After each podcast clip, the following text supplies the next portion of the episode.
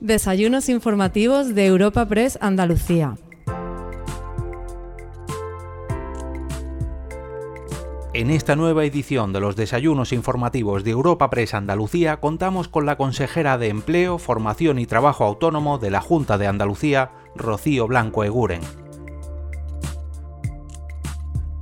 Francisco Morón, delegado de Europa Press en Andalucía, ha tenido el placer de presentar y charlar con nuestra invitada de hoy para trasladar algunas de las preguntas de los asistentes presenciales y virtuales al encuentro.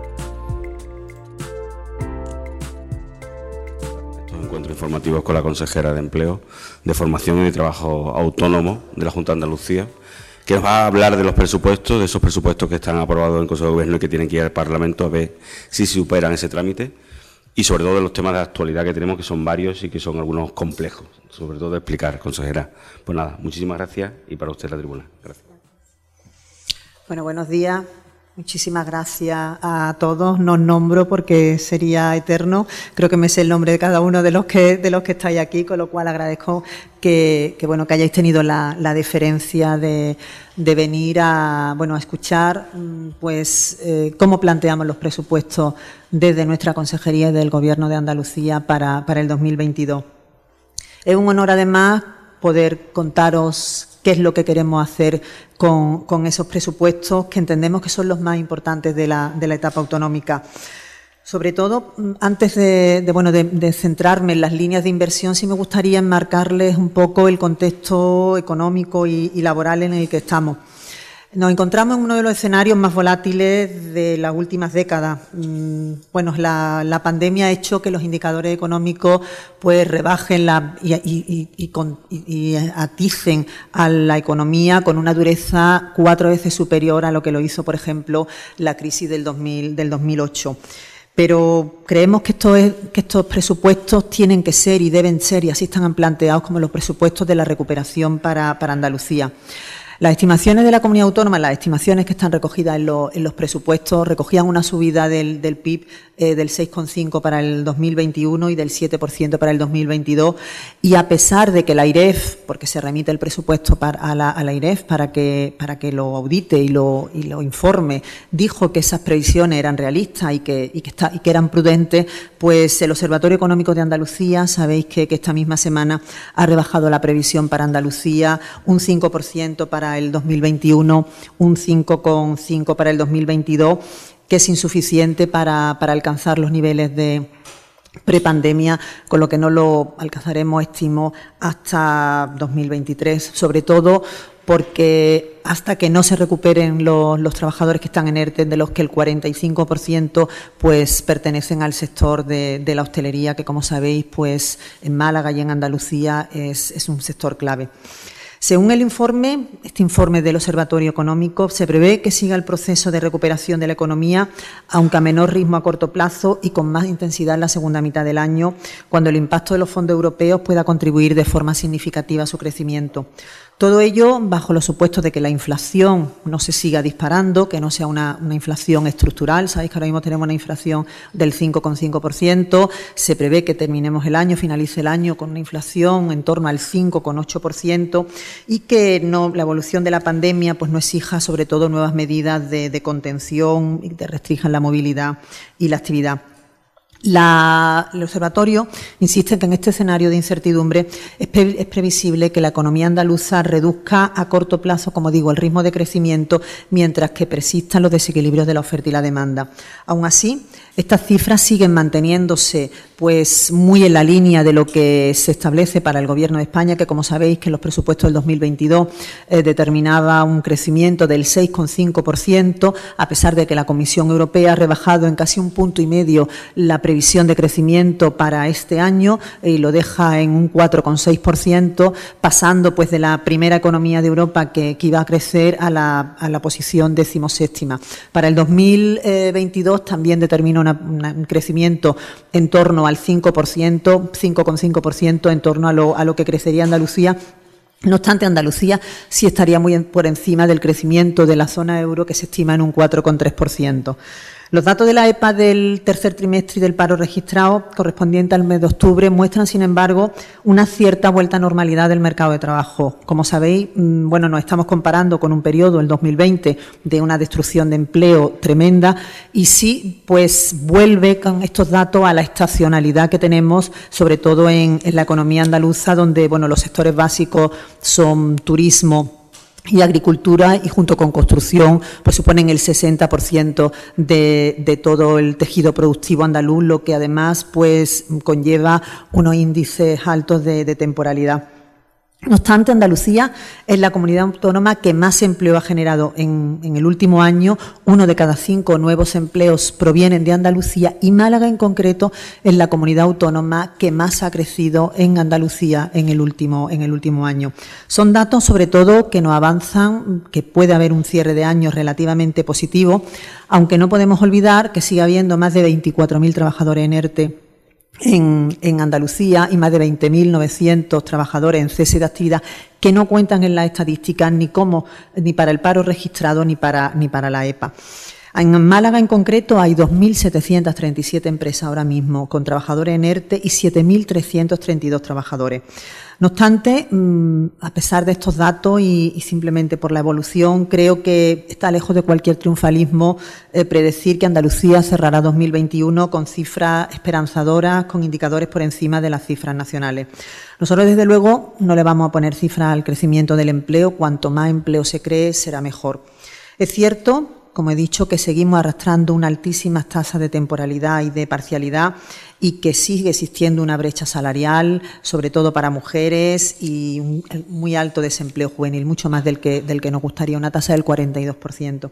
A estos déficits, a corregir estos déficits, pues corresponden algunas de las medidas que tenemos establecidas en nuestro presupuesto. Como sabéis, las competencias en materia laboral no son propias de un gobierno autonómico, corresponden al gobierno de España, pero sí tenemos las políticas activas de empleo, la herramienta más eficaz que, existe eh, para eh, pues luchar contra esta lacra que tenemos y sobre todo propiciar la mejora de la empleabilidad de, la población andaluza. Para mejorar, sobre todo, mmm, es fundamental hacer reformas. Y existe consenso sobre todo en las deficiencias, pero desde luego lo estamos viendo todos los días en los medios de comunicación. No existe consenso en las medidas a adoptar y es una cuestión clave. Mm, este ruido que existe ahora mismo a nivel nacional no ayuda ni a la creación de empleo ni a que se asienten inversiones en, España o en Andalucía. Desde luego, este Gobierno tiene esas herramientas y las vamos a, utilizar.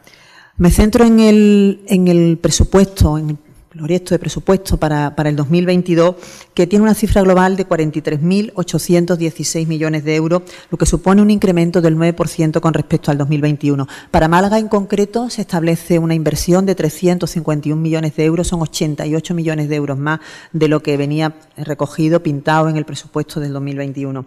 El objetivo es que hemos subordinado sin excepción a tres patas fundamentales, la sanidad, la educación y, lo, y los servicios sociales. Estas tres partidas suponen el 60,6% del gasto no, no, financiero.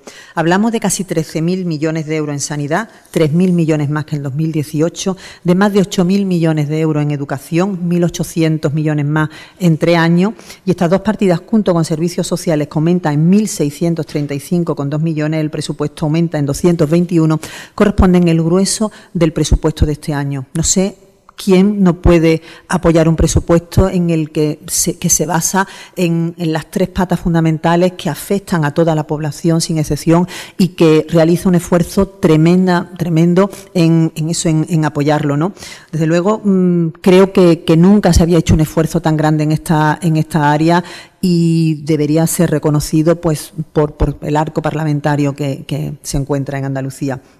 En lo que va de legislatura se han incorporado más de 7.000 profesionales de, la sanidad. Se habla de que se van a despedir 8.000, pero es que, es que se han incorporado 7.000, 7.000 se han quedado, cuando más el gasto es estructural. El, el proyecto de presupuesto del 2022 de, de, del Gobierno de España, en la página 65 además, habla de que el, el presupuesto COVID en un 40%, el, el gasto COVID, perdón, en un 40% va a ser estructural. Y sin embargo, embargo, no tienen a bien pues, eh, pues aportar eh, un fondo COVID extra para las comunidades autónomas en este año. Más bien, encima lo recortan en más de 2.300 millones de, euros.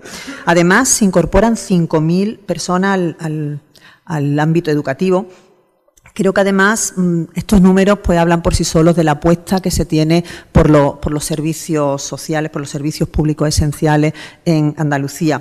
Porque si hasta ahora preocupaban los servicios, creo que este presupuesto da pruebas de que preocupan también las personas que están en esos servicios, los sanitarios, los docentes, los trabajadores de residencia. El presupuesto para el 2022 refleja también una apuesta enorme por la inversión y el empleo. La dinamización de la economía mm, debe ser fundamental y este presupuesto tiene que tener un impacto directo en el empleo. Su generación debe ser consecuencia directa del enorme esfuerzo en inversión pública en este presupuesto que crece en 1.677 millones hasta alcanzar los 5.000 1.666,37 millones de euros. También es un presupuesto para la transformación de Andalucía, porque más allá de la idea de recuperación, mm, volver al punto de partida no nos sirve de nada. No podemos seguir eh, pues amparándonos en los mismos sectores que hasta ahora. Estos sectores tenemos que que darle una vuelta, que hacer más productivo el modelo, como, como suele decir además el, presidente de, CEA en, Andalucía, y apostar, darles ese toque de innovación y de tecnología, pero además apostar por la industria 4.0 y sobre todo por la digitalización que ha llegado para quedarse y que tiene que estar en, en todas las áreas de la actividad económica. Eh, Andalucía debe tener esos servicios públicos, tener esa fortaleza y además mm, con una actividad pues, mm, económica puntera que sea además uno de los motores económicos del, país. Un presupuesto como no podría ser de otra manera, diseñado para ser el instrumento clave para aprovechar los fondos europeos. Una herramienta que tiene que tener incorporado ese respaldo, ya que sin él estaría en peligro la recuperación y la transformación. Y por último, se trata de un proyecto sin ideología, además de volcarse en lo esencial, son unas cuentas despojadas de cualquier matiz político. No se habla de subida de, impuestos, de bajada de impuestos, no se habla en, la exposición de motivos, no se, no se hacen eh, juicios de valor, ni se, ni se habla de cualquier cosa que pudiera molestar a, los partidos políticos. Mm, creo que son los presupuestos de la recuperación post-COVID, por lo que tenemos que estar a la altura, porque es que lo básico, blindan a la sanidad y a la educación. Y eso, como digo, nos afecta a todos por igual. Yo creo que hay margen para, para el acuerdo y creemos que el acuerdo es posible, mm, sobre todo porque, porque, bueno, si recuerdan, en los presupuestos del 2019, el Vox, en la segunda ronda de, intervenciones, en, la, eh, en, cuando quedaban cuatro minutos para finalizar, retiró su enmienda a la totalidad y apoyó a los presupuestos.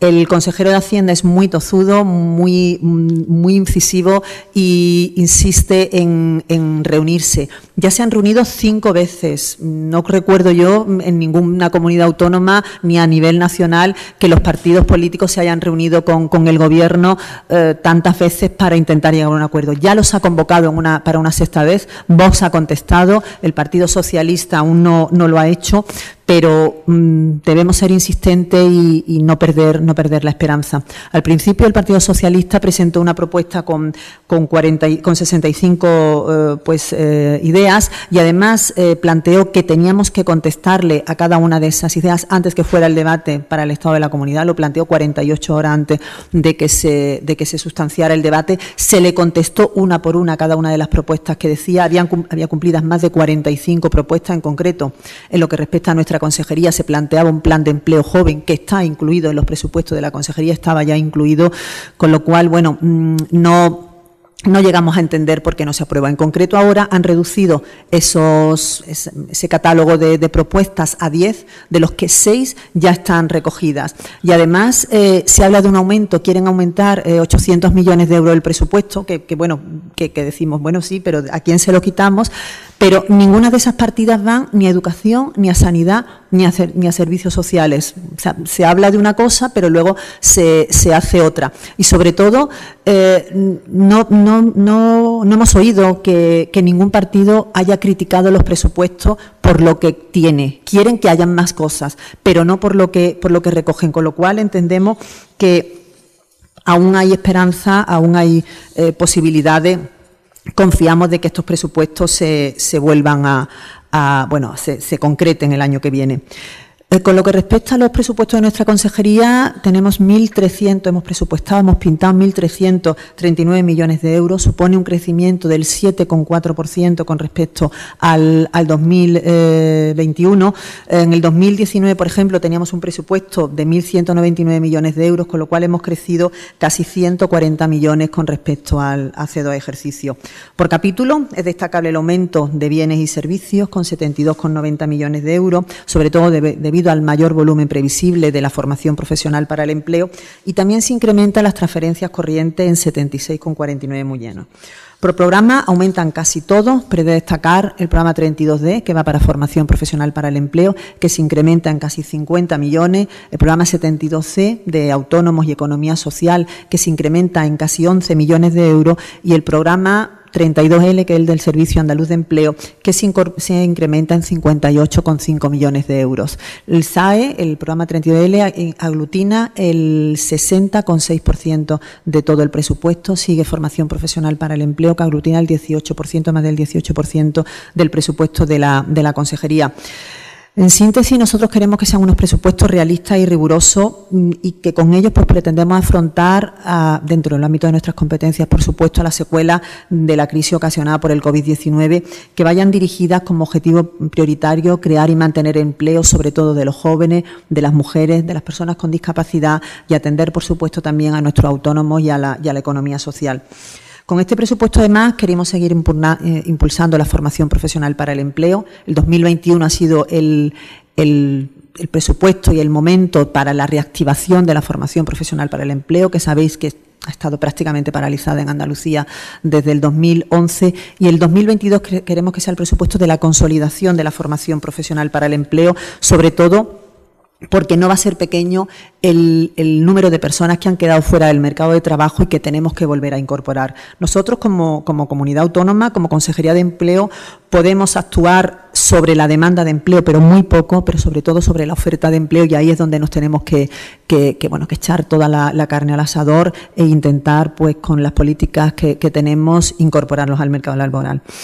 Queremos además en el SAE mejorar el servicio de orientación y de intermediación, que nos parece fundamental. Sabéis que, bueno, que es una herramienta, el Servicio Andaluz de Empleo es la herramienta más poderosa que tenemos como política activa de empleo. Ahora, desgraciadamente, intermedia muy poco, un 3% apenas, y de ese 3% el 96% son eh, pues contratación pública, con lo cual tenemos que, hacer el esfuerzo, lo, estamos haciendo eh, y, y sí está incluido en el presupuesto, pues para efectivamente ser accesible a los empresarios y ser atractivo, sobre todo al tejido empresarial. Creemos que tenemos una, una, ruta muy clara y que nos gustaría que poderla hacer posible, poderla empezar a andar si se aprobasen los presupuestos. Y con respecto a Málaga, pues quisiera hacer un, guiño, ya que estamos aquí, y plantear algunos de los proyectos que están incluidos en los presupuestos para nuestra provincia. los presupuestos del 2022 van a ser los presupuestos, como digo, de la consolidación para el Málaga. En concreto, para el metro se plantean 25,7 millones para terminar las obras que, ya están en marcha y 685.000 para llevarla a la ampliación hasta el Hospital Civil. En total son 26,4 millones de euros que esta inversión pues creo que culminará todos estos años en los que los que bueno no, no se ha hecho nada por, por esta infraestructura que entendemos fundamental para, para la ciudad. También se recogen en los presupuestos 9,4 millones para la redacción del nuevo hospital de Málaga, que es una reivindicación ciudadana desde muchísimo y que estaba paralizada, al igual que el Hospital Costa de Sol, que tras la licitación este verano de las obras por 51 millones de euros, contará con el próximo presupuesto con 43,8 millones para su ampliación y equipamiento con el objetivo de resolver una de las mayores reivindicaciones históricas en materia sanitaria en gran parte de la provincia. Y 15 años después, lleva también en puerto, punto muerto, el proyecto del puerto seco de Antequera, vital para la economía de Málaga. Este año han comenzado la obra y en los próximos presupuestos se destinarán 12 millones de euros para la obra de urbanización de la primera fase y para la ejecución del suministro de la subestación eléctrica. La Consejería de Agricultura y Desarrollo Sostenible es una de las consejerías más inversoras en, Málaga, en concreto 64,4 millones de euros para infraestructura hidráulica Por parte de la Consejería de Empleo, consideramos esencial mm, pues apostar por las escuelas de hostelería de, nuestra provincia, por el CIO Mijas, por la Cónsula y por la Fonda. Tenemos una dotación presupuestaria de 4 millones de euros, tanto para infraestructura como para, mm, para la, formación propiamente dicha, de los que esos 4 millones, 3 millones irán para, para el CIO Mijas. Estas son algunas de las inversiones que recoge el presupuesto del 2022 para la provincia de, Málaga. El objetivo es buscar soluciones a los grandes proyectos de Málaga, a las demandas de los ciudadanos desde hace décadas mm, y que sobre todo pues buscar esa Málaga del presente y, del futuro que, bueno que es el objetivo de este, de este proyecto, ¿no? Desde luego, somos la comunidad autónoma que más eh, trabajadores autónomos tiene. Tenemos 562.000, más de 562.000, perdón, eh, autónomos. Eh, crece la que la inversión extranjera más. las empresas han aumentado el número de empresas en un 13% frente al 7% de, España. Es la comunidad autónoma que más exportadora tiene tras Cataluña con 7.000 millones de, de, superávit, casi el mismo déficit que tiene, que tiene eh, España. Es eh, pionera en la, en la, proyección del sector aeroespacial, es la primera eh, potencia en España en, en, exportación del sector aeroespacial y la tercera en el sector TIC. Yo de verdad que, con, estos datos que, bueno que mm, eh, acabo de plantear, no sé si alguien entiende que, bueno que se deja Andalucía sin acuerdo en los presupuestos, porque si no lo tenemos, la recuperación económica pues no iría por, por el mismo, al mismo ritmo. Y es que sobre todo, es un presupuesto fundamental para la llegada de, los fondos europeos, unos fondos que además, pues hasta ahora la ejecución que nos habíamos encontrado no era la mejor. En 2019 nos habíamos encontrado 7.000 millones de euros sin ejecutar de fondo europeo en Andalucía, solo se habían ejecutado en el marco eh, actual, pues 2.000, 1.500 eh, millones de, euros. Eh, y sobre todo, es unos presupuestos que no se pueden, no se pueden ejecutar si no se hacen parte de los proyectos que, están pintados. Nada, nada de lo que he contado se podría hacer si no hay presupuesto. Sobre todo porque con unos presupuestos prorrogados limitaría las posibilidades de ejecución de los nuevos proyectos y sobre todo desenfocaría la posibilidad de ejecución de los fondos europeos. Eso mismo lo dice el Gobierno de España en, su informe y lo dice el PSOE en el informe que nos remite al, Gobierno andaluz, eh, con lo cual ellos son muy conscientes de la trascendencia que tendría pues, el no apoyo de, los presupuestos. Y además, pues se critica por la izquierda estos presupuestos en cuanto a, bueno, a que quieren que se incorporen más, proyectos, se critica por la derecha, con lo cual, bueno, sitúa este Gobierno, creo, donde tiene que estar, que es, que es en el centro. Se está haciendo una mejora de la recaudación por encima de la media de España. Se está activando la venta de patrimonio.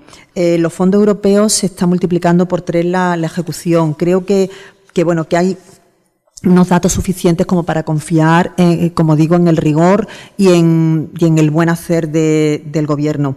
Creo que en nuestra parte mm, hemos dado muestras de querer llegar a un acuerdo. En, el debate sobre el Estado de la Comunidad eh, se, bueno, se aprobaron muchísimas iniciativas de todos los grupos políticos, precisamente del PSOE en concreto se le aprobaron más de la mitad de las iniciativas y tanto Vox apoyó iniciativas que, venían del PSOE como, como viceversa, con lo cual entendemos que esa es la lógica eh, política y eso es lo que tiene que pasar. Cuando hay una propuesta buena que beneficia a los ciudadanos, nos tenemos que despojar de, etiquetas y, apoyarla. Y eso creo que es lo que entiende eh, la ciudadanía. En definitiva, creo que el presupuesto es bueno que está hecho para que todo el mundo lo pueda admitir.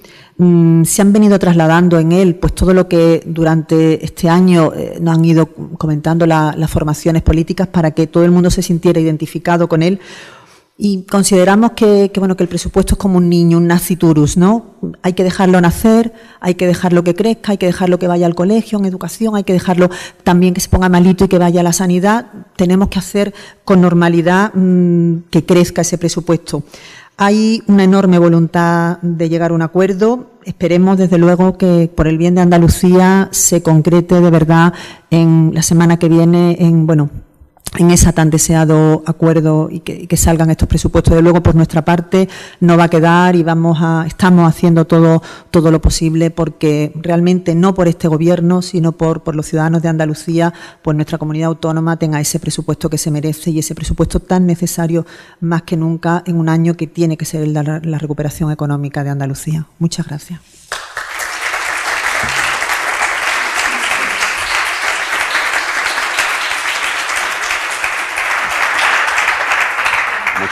Muchas, muchas gracias, consejera.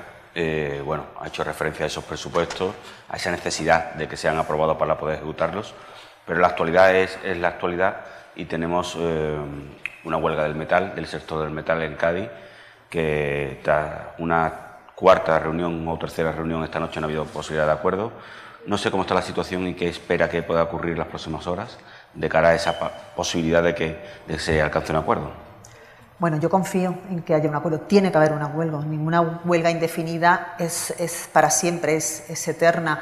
Eh, yo, en primer lugar, sí quería poner en valor el trabajo del equipo del CERCLA, de la Consejería, del Consejo Andaluz de Relaciones Laborales, que ha estado en todo momento mm, a disposición de las partes para sentarse a negociar cuando, cuando se han entendido y cuando hemos provocado que, que se hiciera. El, bueno, ayer se estuvieron hasta, se sentaron, estuvieron hasta antes de ayer, hasta las 7 de la mañana, se, se cerró sin acuerdo pero, intentamos que se volvieran a sentar. Efectivamente, ayer lo hicieron a las 6 de la, de la, tarde, a las 3 de la mañana ya me informaron que se había levantado la mesa y que no, y que no, llegaban a, un acuerdo. Yo he hablado esta mañana con, con, todos, mm, creo que Andalucía esto no se lo puede permitir, ni Cádiz, ni el, ni el sector. Yo estaba muy esperanzada ayer porque las posturas...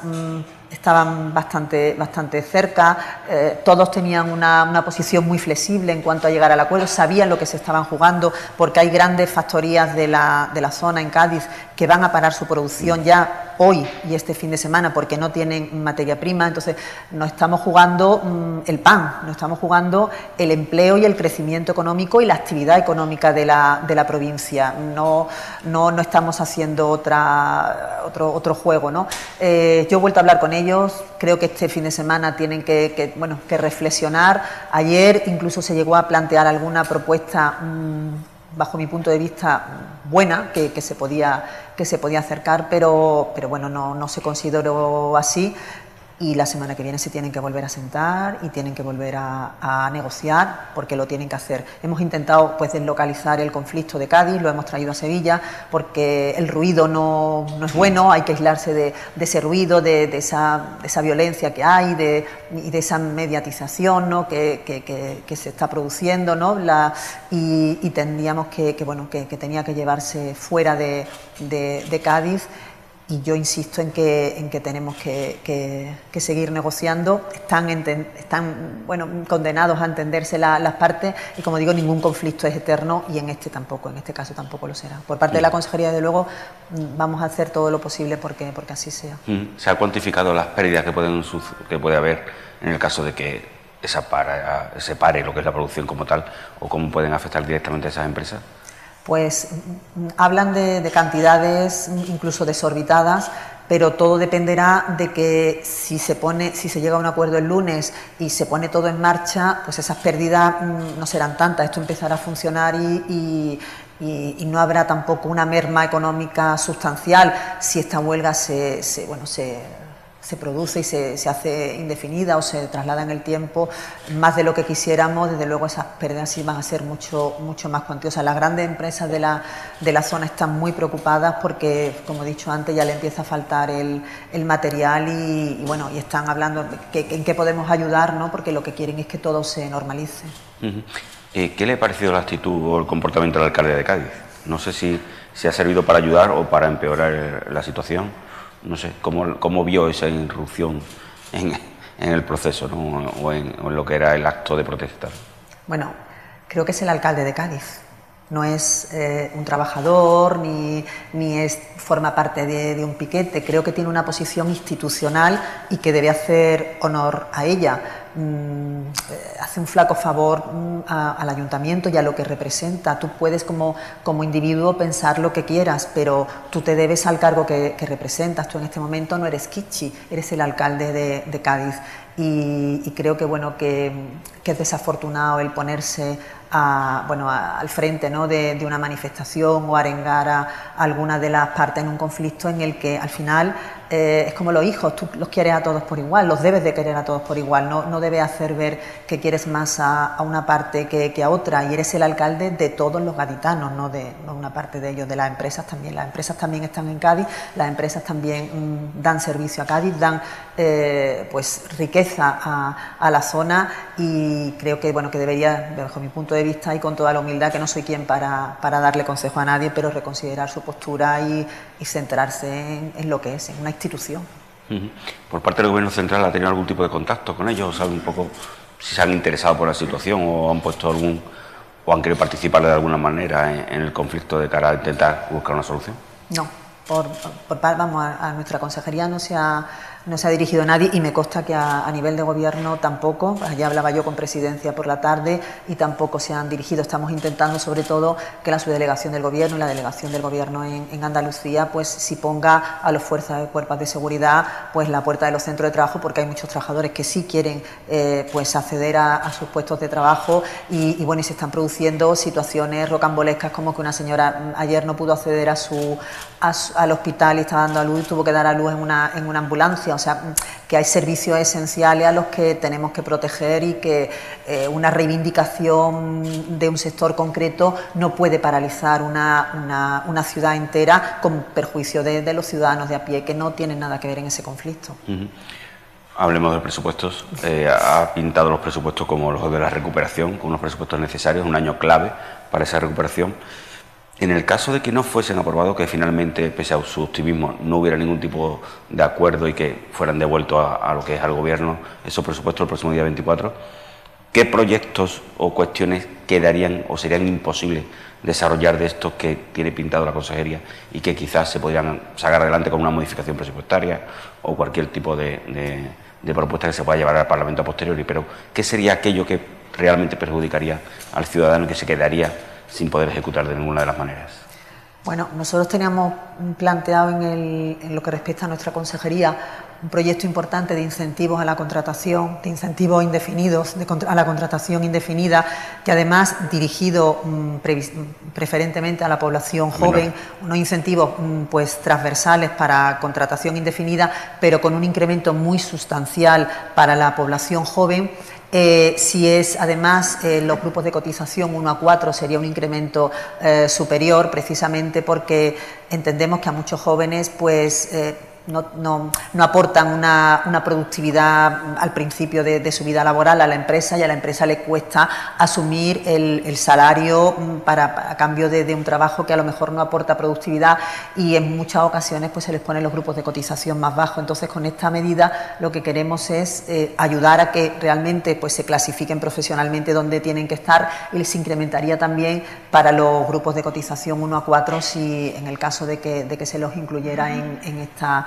en esta línea. Tenemos que hablar con, con los agentes económicos y sociales, porque es una medida que tenemos planteada, pero los números, aunque nosotros los tenemos dibujados, se los tenemos que contar a ellos para ver qué le parecen y, terminar de perfilar la medida. Nosotros todo lo hacemos de la mano del, diálogo social. Y tenemos otra, otra medida también mm, que tenía un importe, esta tiene un importe de 90 millones, esta de 120 millones, sería para la primera experiencia laboral de, la, de los trabajadores por una contratación por tres años, con un contrato por un servicio determinado, sobre todo para que tengan, adquieran esa experiencia laboral, que las empresas mm, vean si realmente ese trabajador, sin coste laboral, porque se, se, pagaría el 100% del, del coste del, del trabajador, eh, entonces pues las empresas sin ese coste estarían formando a, esa persona eh, a la imagen y semejanza de cómo ellos querrían para ese puesto de trabajo y en gran parte pues ese, trabajador que ha estado durante tres años formándose allí sin coste para la empresa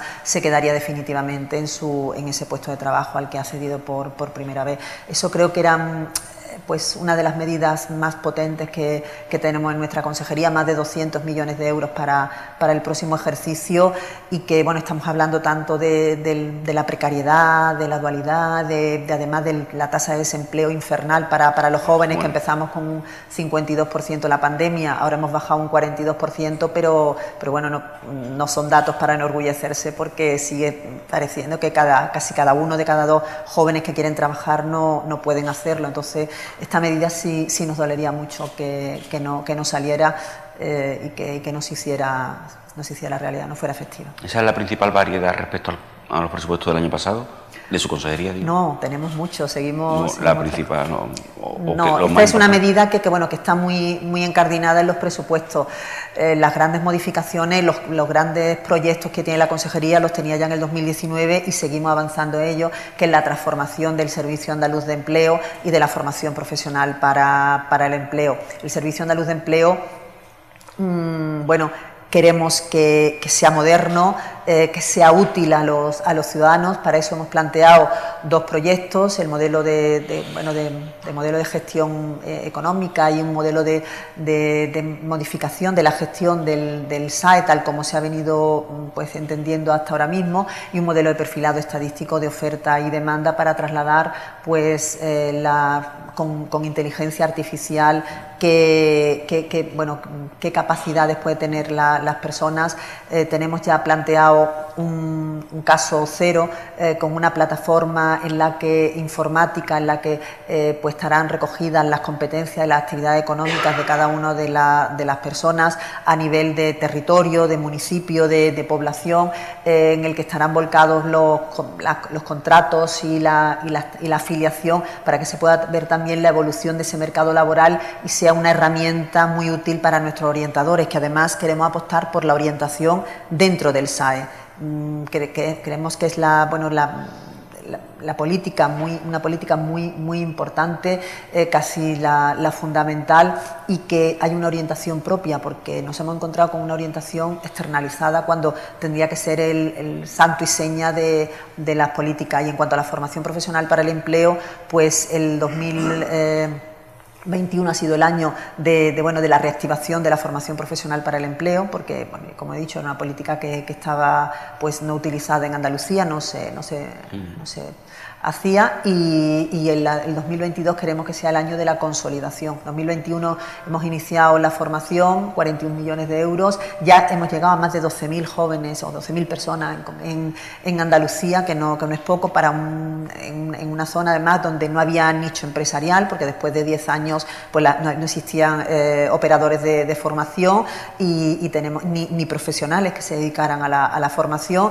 Hemos programado pues digitalización, hostelería y y, turismo eh, y, este, construcción sobre todo, que nos dijo además eh, la Fundación Laboral de la Construcción que, bueno, que necesitaban perfiles profesionales, ahora que se habla que faltan perfiles en el sector de la construcción, en el sector de transporte, nosotros ya en el 2019, porque hacemos una escucha activa, nosotros, no hacemos la formación que nos parece a nosotros, sino la que nos dice el tejido productivo, la que nos dicen los agentes económicos y sociales en unas mesas que le llamamos, llamado binomio formación empleo, que además Málaga fue pionera en ello nos sentamos y nos dicen qué necesidades productivas tienen. Ya en el 2019 nos dijeron van a hacer falta perfiles de construcción, perfiles especializados, no solo peones y albañiles, sino encofradores, ferrallistas. Mm. Eh, ya tenemos eh, programado una formación en construcción más de 7 millones de euros. Para el año que viene, pues eh, tenemos planteado formación en 5G, que ya la tenemos licitada, formación para, para discapacidad, en inglés, en, para el sector aeronáutico. O sea, todos esos proyectos pues serían los que se concretarían en el próximo ejercicio. Eh, recuperar los cursos de formación y darle normalidad, ¿no? Eso que durante estos últimos años no hemos tenido y que era una, incapacidad por parte de, Andalucía después de los, malos resultados que habían dado, ¿no? Son, pero, ¿por qué daban malos resultados antes? ¿Por qué no ayudaban realmente a crear ese empleo o a que se fomentara esa creación de empleo? Se ejecutaban mal, estaban disvertu o sea, realmente no, no tenían un objetivo claro qué es lo que ha pasado con esos cursos de formación y por qué hemos sido incapaces de durante años de no podernos ponerlos activos. Desde luego, la, formación para, bueno, para, para mejorar eh, las capacidades y las competencias de, las personas es fundamental. Para nosotros es la política activa de empleo más eficaz que hay. Tiene que ser la clave de bóveda de, todo. Mm, ¿Qué pasó? Pues se utilizaba un sistema desde nuestro punto de vista ineficaz y que dio lugar a, fraude. Se utilizaba un sistema, nosotros hemos cambiado la formación en el fondo y en la forma. En la forma hemos desterrado el sistema de subvenciones que se demostró ineficaz, pero porque además las subvenciones no te permiten un beneficio industrial. La subvención es con principio de efectividad y de finalidad de gasto. Para lo que te lo dan lo tienes que utilizar íntegramente. Eh, pero no se hacía así, mm, se no, se permitía beneficio industrial, pero, pero en realidad se, se, hacía. ¿no?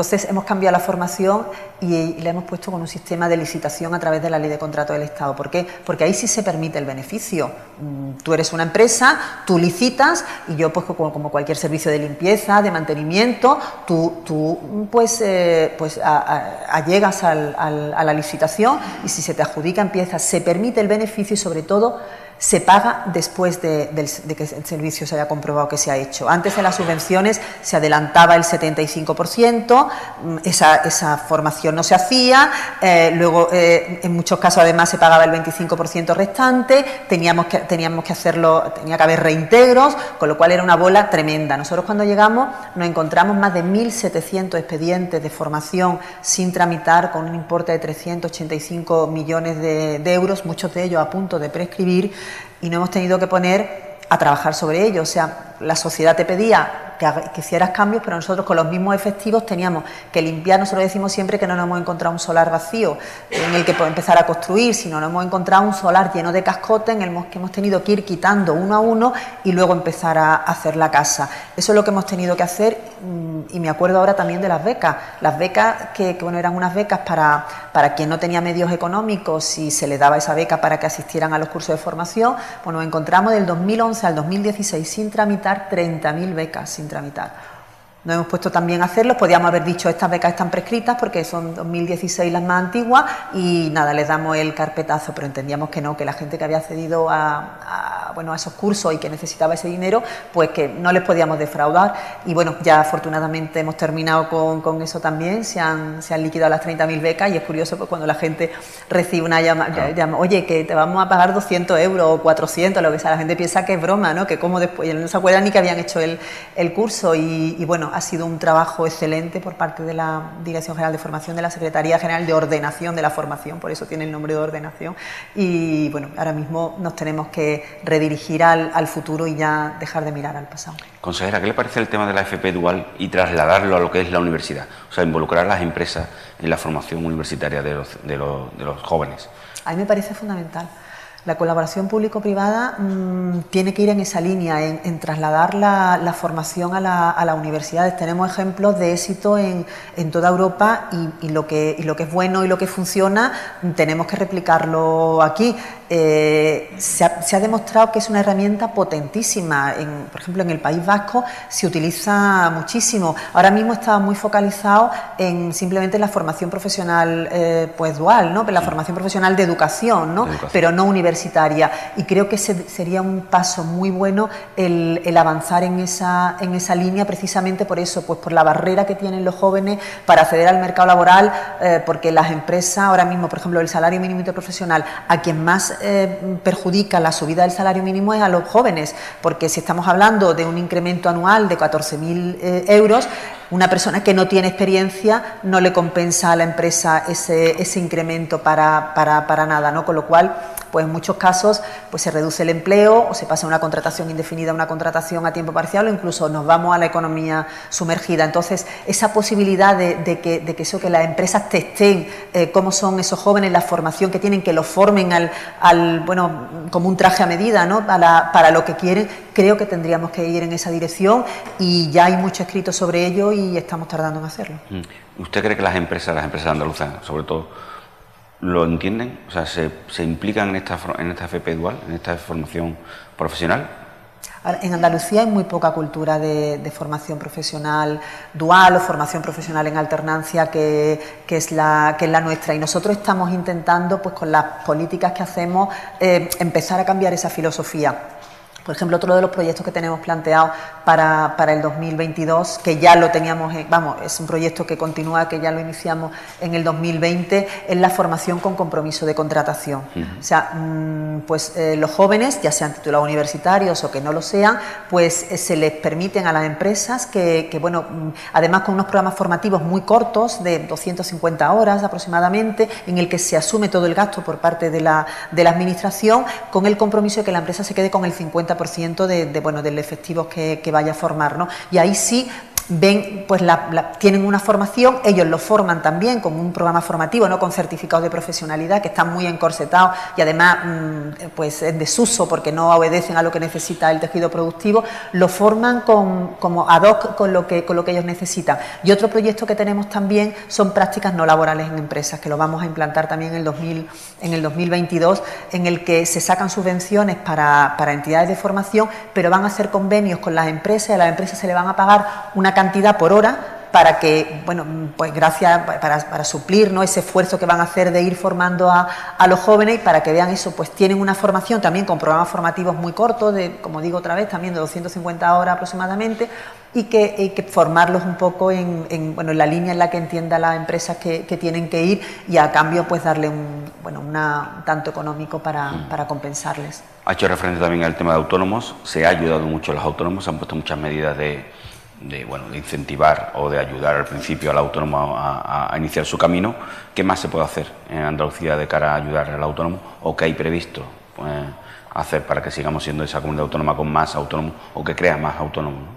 Bueno, la verdad es que es una satisfacción ver que, el número de autónomos crece, ya somos la sexta comunidad autónoma, mm, por, vamos, perdón, el sexto mes consecutivo la comunidad autónoma que más autónomos crea, más de 562.000, tenemos 562.362 autónomos en, en, Andalucía, superando con mucho a, Cataluña, y yo no reniego de que hay sombras en ese crecimiento de autónomos, o sea, hay falsos autónomos, hay trades, hay autónomos por necesidad, no hay otros autónomos por vocación en muchos casos, pero esos parámetros también se repiten en, otras, en todas las comunidades autónomas y aún así Andalucía está creciendo.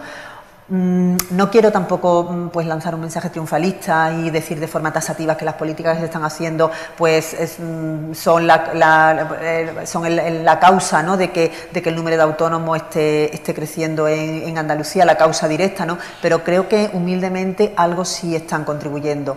En, en, el 2020-2021 le hemos dado a los autónomos más de 139.000 ayudas. Nosotros nos encontramos también bueno, nuestra, nuestra consejería en general, una gestión ineficaz, con una indolencia tremenda.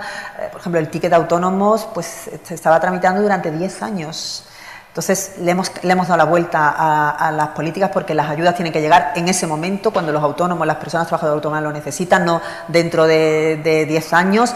Y, hemos pues cambiado con una automatización de, procesos, con una robotización, que están trabajando 24 días, 7 días a, la semana. En esa medida hemos conseguido dar ayudas a esos 139.000 autónomos en 35 días, con lo cual mm, pues eso se, se reconoce.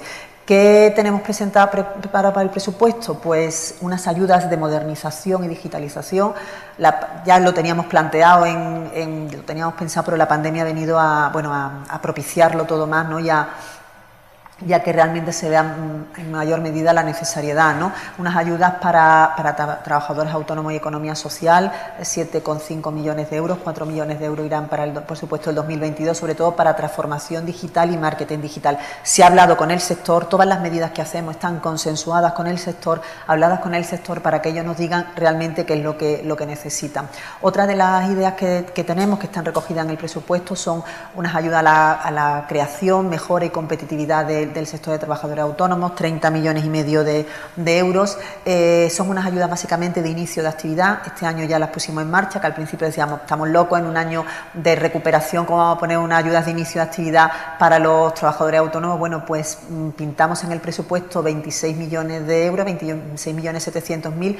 Hemos tenido que hacer una ampliación presupuestaria en más de 21 millones de euros en este año. Se van a quedar todas las ayudas porque entendíamos que todo el que había solicitado, aunque era concurrencia competitiva, Mm, entendíamos que no podíamos dejar a nadie sin, sin, ayudar y que todo el mundo que había presentado su solicitud pues tenía que, llevarse su, su, ayuda, su subvención. Y desde aquí pues quiero poner en valor el trabajo que están haciendo las delegaciones territoriales. Aquí están los delegados de, Almería, de, Cádiz y de, y de Málaga y están haciendo un trabajo fantástico para que a 31 de diciembre todas las ayudas de inicio de actividad se bueno, se hayan resuelto. ¿no? Para el 2022 seguimos en esta, en esta línea, hemos pintado 18 millones, pero bueno, se ampliará el presupuesto en caso de que, de que sea necesario y luego la tarifa plana estatal también, vamos, las subvenciones que completan la tarifa plana estatal también es muy importante, mm, pues teníamos un presupuesto de 13 millones 300 mil euros, se ha, se agotado, se ha llegado a más de 18 mil autónomos, en el que, bueno, la tarifa plana estatal pues mm, determina una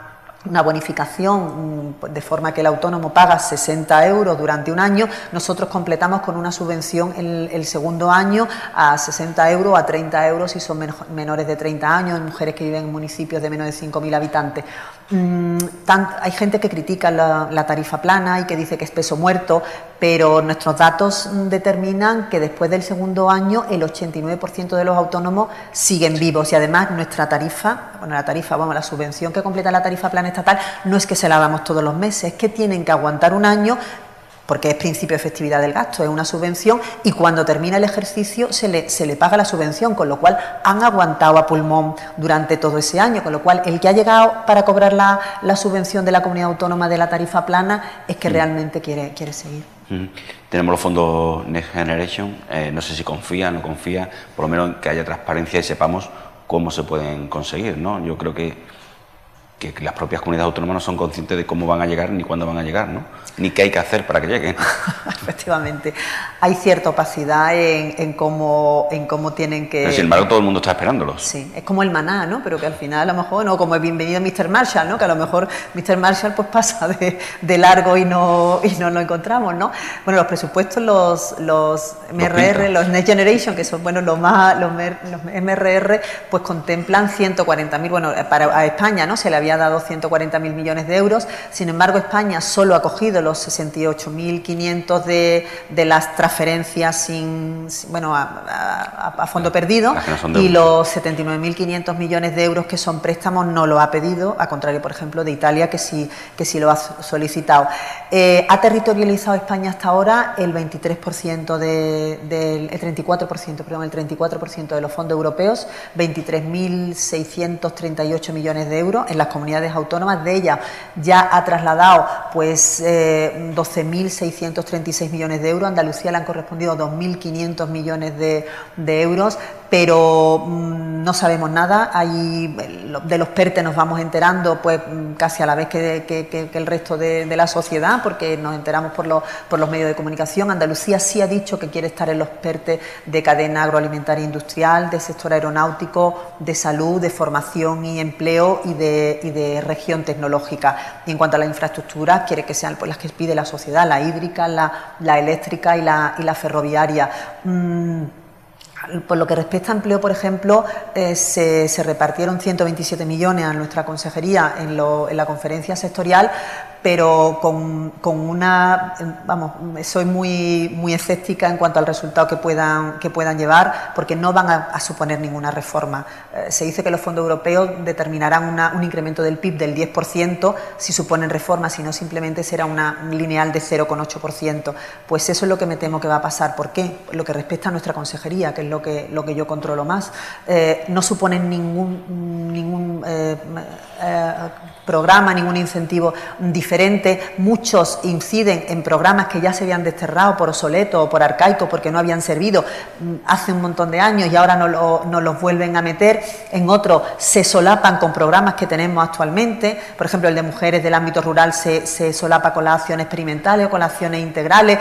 Mm, eh, y en otros casos, además, no, como digo, no supone ninguna reforma y además el, el Estado, el SEPE, se ha quedado con parte del dinero de los fondos europeos para hacer los mismos proyectos en los mismos sitios que las comunidades autónomas, con lo cual, además de que no hay mm, eh, colectivo al que, al que dirigirse, eh, porque, porque son muy, son constriñen mucho los requisitos, eh, se van a solapar, se van a los mismos proyectos en los mismos, en los mismos sitios. Nosotros mm, nos queremos fiar a lo que tenemos ahora mismo, que es el nuevo marco 2021-2027. Andalucía le han correspondido 5.500 millones de, euros y queremos que, que este, vamos, que es, lo que tenemos seguro y es lo que tenemos que, utilizar, además de otros mecanismos como el Fondo de Desarrollo Urbano que estamos implementando con fondos FEDER, son 97 millones de euros que, ha impuesto la comunidad autónoma para proyectos que sean innovadores, por ejemplo en Málaga el Puerto Seco de Antequera o el Hotel Biblos, eh, se van a utilizar con son préstamos blandos y bueno, iba a suponer pues, un retorno de unos 7.700 empleos en,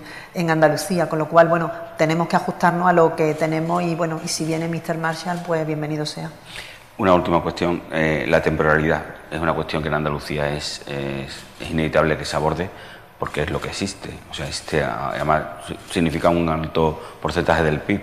Eh, ¿Se puede hacer algo por mejorar eso? ¿Se está viendo cómo se puede algún sector el que se ve más afectado por esa temporalidad mejorar para que, para que eso disminuya?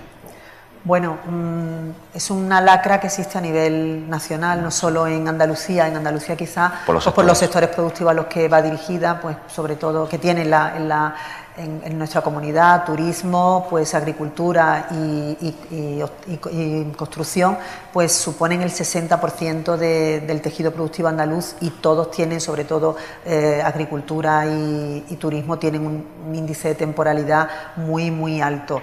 Eh, bueno, estamos hablando de la reforma laboral o de la contrarreforma de la reforma, ya no sé ni cómo, ni cómo decirlo, y lo que sí está claro es que Europa ha dicho que para darle el segundo envite de fondos europeos, los 10.000 millones, sí quiere que se haga un proyecto de, bueno, de reducir la temporalidad, la dualidad del mercado laboral. Como sabes, es competencia del Estado, es una legislación, legislación estatal, pero nosotros en el marco de nuestras competencias, de política activa de empleo, sí tenemos que, ayudar en esos incentivos a los que te, he trasladado, mm, vamos a, incrementar la, cuantía para sectores que, bueno, que entendemos que, tiene, tenemos que arrancar esa, esa temporalidad en la medida de lo posible y, ayudarles a que eh, haya esa estacionalidad pues se, vaya, se vaya diluyendo. No es una cosa fácil porque el tejido andaluz es el que es, el que es eh, supone, si tuviéramos otro tipo, supone una merma del 5 puntos del PIB, ahora mismo los sectores productivos a los que nos,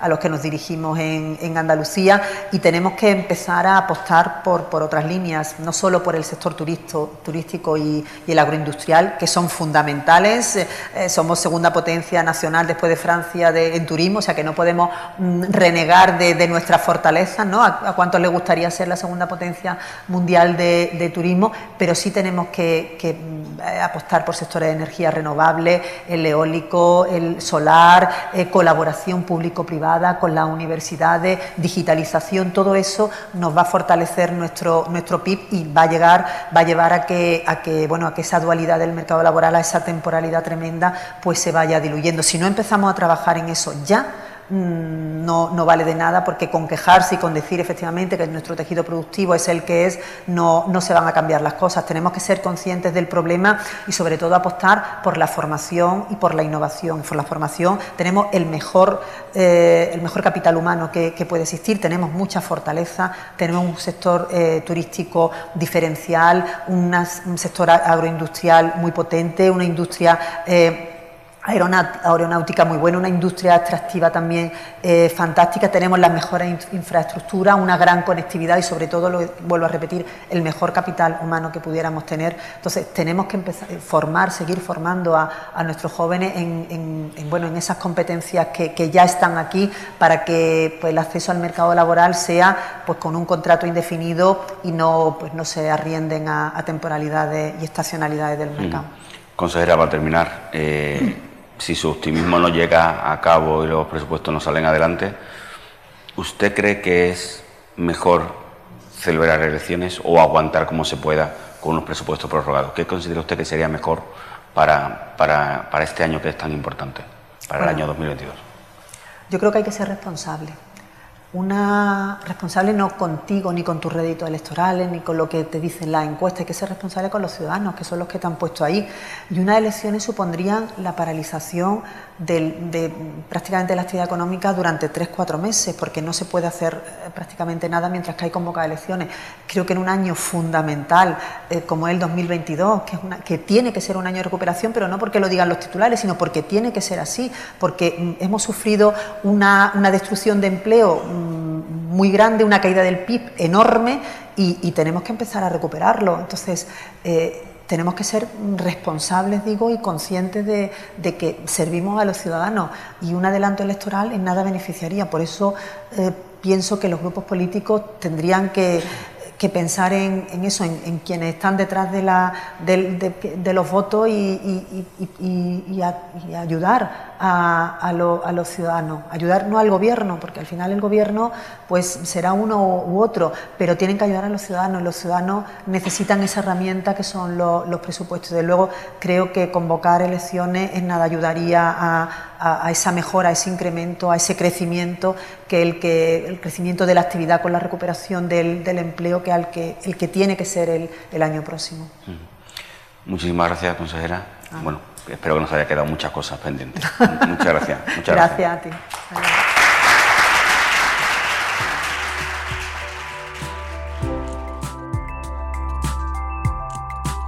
Despedimos este episodio del podcast de los desayunos informativos de Europa Press Andalucía invitando a todos nuestros oyentes a descubrir el resto de episodios de este programa, así como los del resto de podcasts de Europa Press a través de europapress.es barra podcast. Recuerda que todos ellos están disponibles en las principales plataformas de podcasting.